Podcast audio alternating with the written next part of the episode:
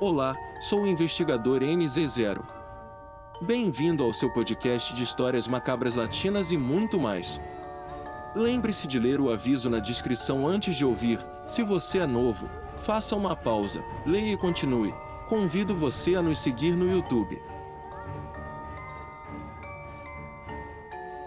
Compartilhado pelo pseudônimo Jaime Aguilar.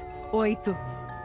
Moro em Monterrey, mas sou de Veracruz, de uma fazenda chamada Bernabe Sanches, onde sempre saio de férias em dezembro com meus irmãos e primos. Uma vez ventava muito e, como tem muitas árvores, ouvi muito mais alto.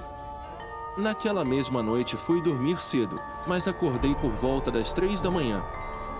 Os cães uivavam, os galos cantavam. Pareceu-me estranho e de repente ouvi uma mulher fazer um som que me deixou muito assustado. O máximo que ele disse foi que do nada um alto-falante musical que ele tinha na sala ligou.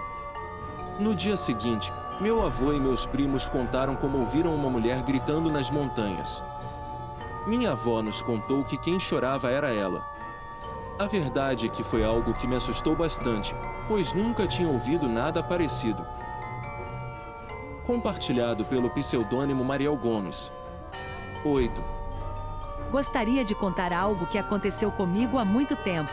Uma noite, meus pais ouviram um médico e deixaram meu irmão e eu sozinhos em casa. Lembro-me de estar com ele no quarto dos meus pais, assistindo filmes.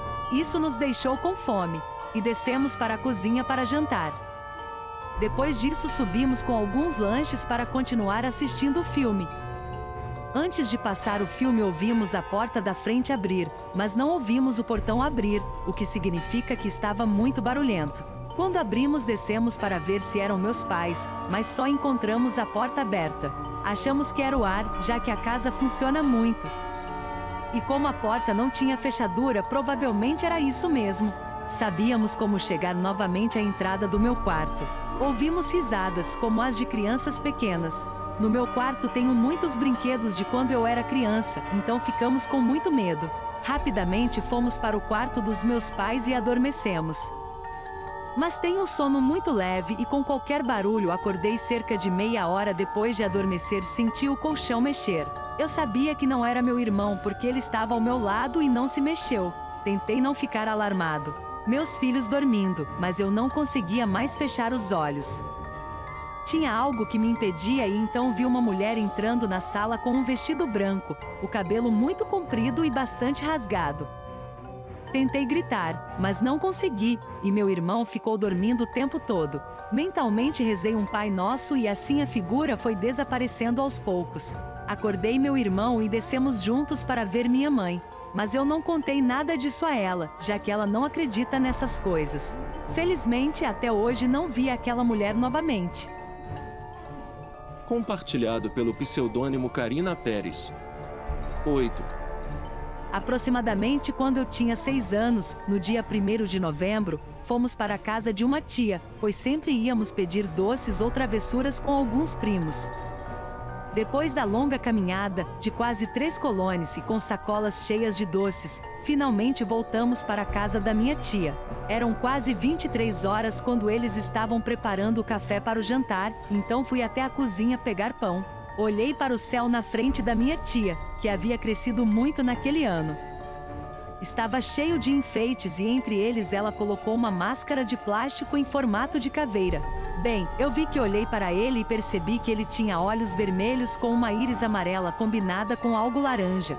Caminhei alguns centímetros olhando para ela e percebi que ela estava me seguindo com o olhar.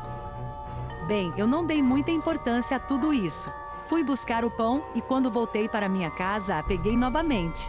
Ele tinha os mesmos olhos, só que agora as cores pareciam mais intensas. Isso me assustou tanto que corri para a sala. Contei aos meus pais, mas eles não acreditaram em mim.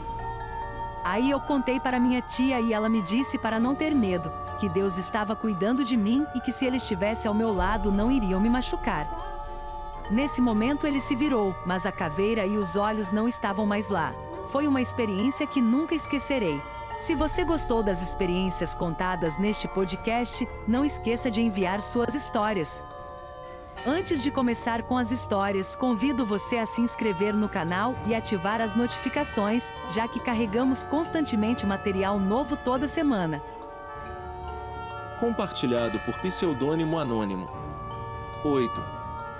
A história que aconteceu comigo foi em 1992, aos 20 anos. Naquela época eu estava grávida de 7 meses do meu segundo filho.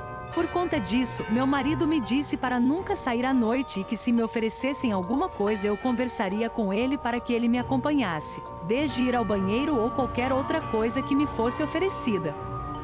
Mas uma noite, por volta do ônibus ou 15 horas, eu queria muito ir ao banheiro, falei com ele, mas ele não me ouviu e o banheiro era fora de casa. Não tendo resposta, decidi ir sozinho. Eu estava caminhando para o banheiro e para chegar lá é preciso atravessar um pequeno beco, quando de repente vi a silhueta de um homem de chapéu, mas não tinha rosto. Isso me assustou muito e senti um arrepio que me fez correr rapidamente para o banheiro.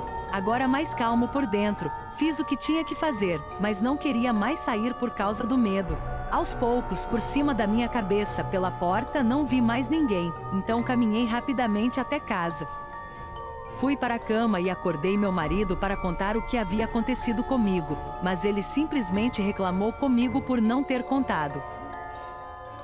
Compartilhado pelo pseudônimo Ibar Rodrigues. 8. Meu nome é Ivan e frequentei uma comunidade chamada San Isidro em São Francisco del Rincón, Guanajuato. Isso aconteceu comigo quando eu tinha entre 8 e 9 anos. Certa noite, eu estava jogando na loteria com meus amigos na casa de um vizinho. Tudo corria normalmente quando nós quatro estávamos lá. Um dos nossos amigos bateu com o pé na mesa, derrubando tudo que estava em cima. Imediatamente depois, a irmã do meu amigo saiu da sala chateada com o desastre ocorrido. Quando terminamos, saímos de onde estávamos brincando e começamos a procurar o irmão do meu amigo. Estávamos gritando o nome dele até que do pátio pudemos ver os fundos de um dos quartos. Havia uma mulher com um vestido branco e o cabelo cobrindo o rosto.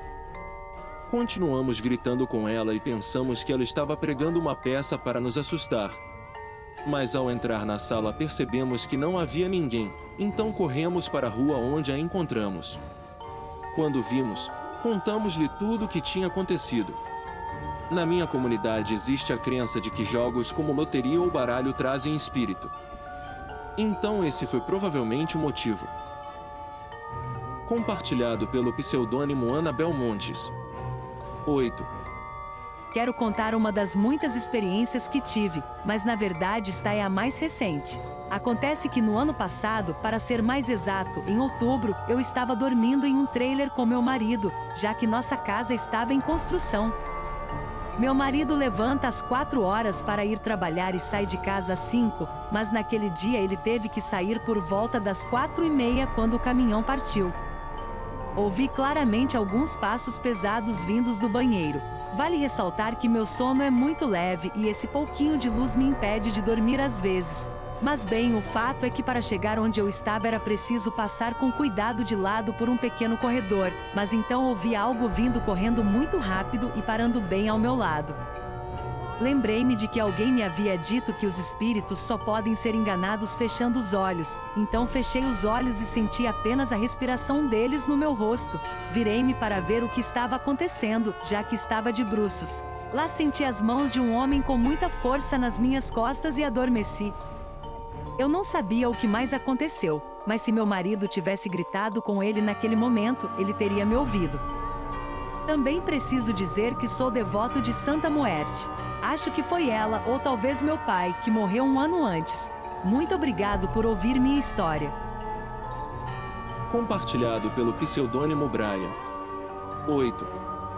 Quando eu tinha 4 ou 5 anos, vi uma senhora no banheiro da minha casa. Ele a chamou de Senhora dos Pesitos. Um dia decidi contar aos meus pais sobre ela. Minha mãe achou que era uma história que ela me contou sobre meu pai e vice-versa. O dia em que lhes ocorreu perguntarem um ao outro o que eu sei sobre aquela história e descobriram que não era uma história ou invenção de nenhum deles.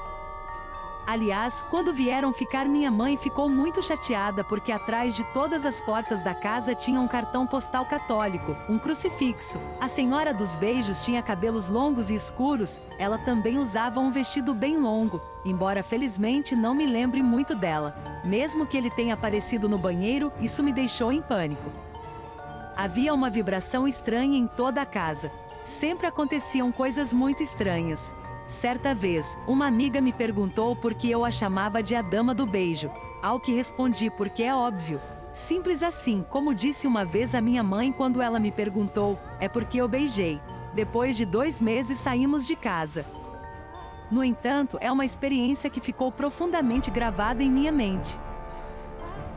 Compartilhado pelo pseudônimo Gustavo Pérez.